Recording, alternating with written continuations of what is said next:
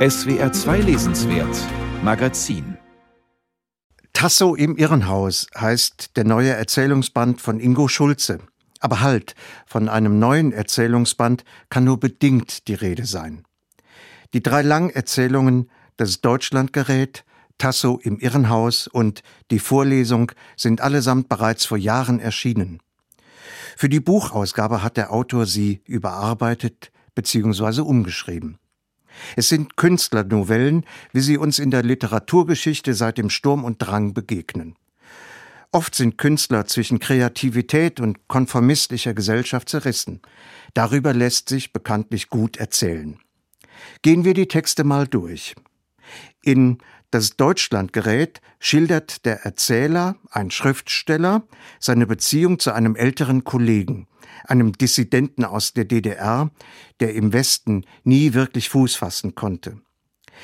Der Erzähler fühlt sich ihm alles andere als nahe, entwickelt über die Jahre hinweg ein ständig wachsendes Interesse an dessen unzugänglicher, rätselhafter Persönlichkeit.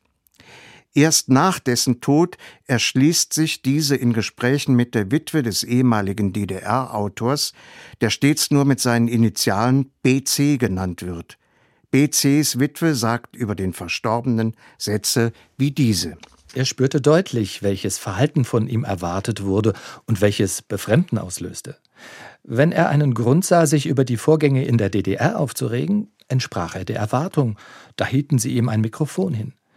Wenn er über hiesige Zustände herziehen wollte, wurde das Mikrofon eingepackt und man erwartete, dass er genug Feingefühl hatte, um dahinter zu kommen, warum das so war. Es geht in diesem Text, den es zuvor auch schon als Hör- und Schauspiel gab, viel um die Rolle des Schriftstellers. Um die Frage etwa von Opportunismus und Widerständigkeit, um die Bestandskraft von Kunst und Literatur, um Bekenntniszwänge und innere Emigration. Um jene Themen also, die Ingo Schulze seit jeher bewegen. Die Auseinandersetzung mit Kultur und Geschichte, mit dem Verhältnis des Individuums zur Gesellschaft bestimmt auch die Titelgeschichte Tasso im Irrenhaus. Wieder wird ein reales Kunstwerk. Eugène Delacroix' gleichnamiges Gemälde aus dem Jahr 1839 zum Katalysator einer Begegnung zweier Intellektueller in einem Schweizer Museum. Der Ich-Erzähler schaut sich das berühmte Gemälde an, über das er eine Rede halten soll, als ihm ein älterer Herr ein Gespräch aufzwingt. Dieser ergeht sich in einer Suada über die ihm verhasste Schweiz, das Unrecht auf der Welt und wie sehr es uns alle abstumpfen lässt. Und während der Erzähler sich im Museum in Wortkargheit übt, sucht er kurz darauf lesend und schreibend Schutz vor einer weiteren, ungewollten Begegnung. Diesmal auf einem Schiff, auf dem ein zutiefst unsympathischer Zeitgenosse, der Sandfarbene, wie er genannt wird, den Nerven des Erzählers zusetzt.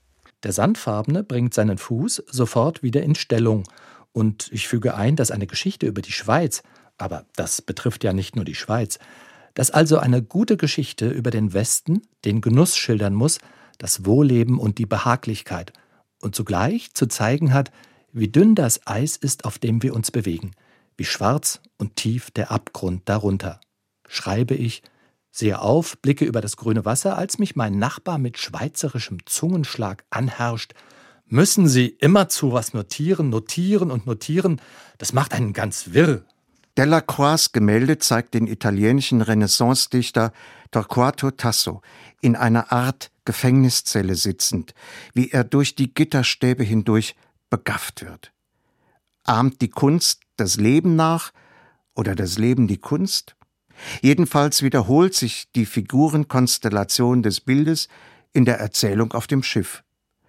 Dort wird der Autor zum von Irren umstellten Tasso und wir Leserinnen und Leser begreifen, dass man nicht verlangen kann, verstanden zu werden, wie es in der furios erzählten dritten und letzten Erzählung die Vorlesung heißt. In der bittet ein todkranker Maler namens Johannes Grützke, ja, der Johannes Grützke, einen Autor, der zufälligerweise oder auch nicht Ingo Schulze heißt, über ein Bild von ihm zu schreiben.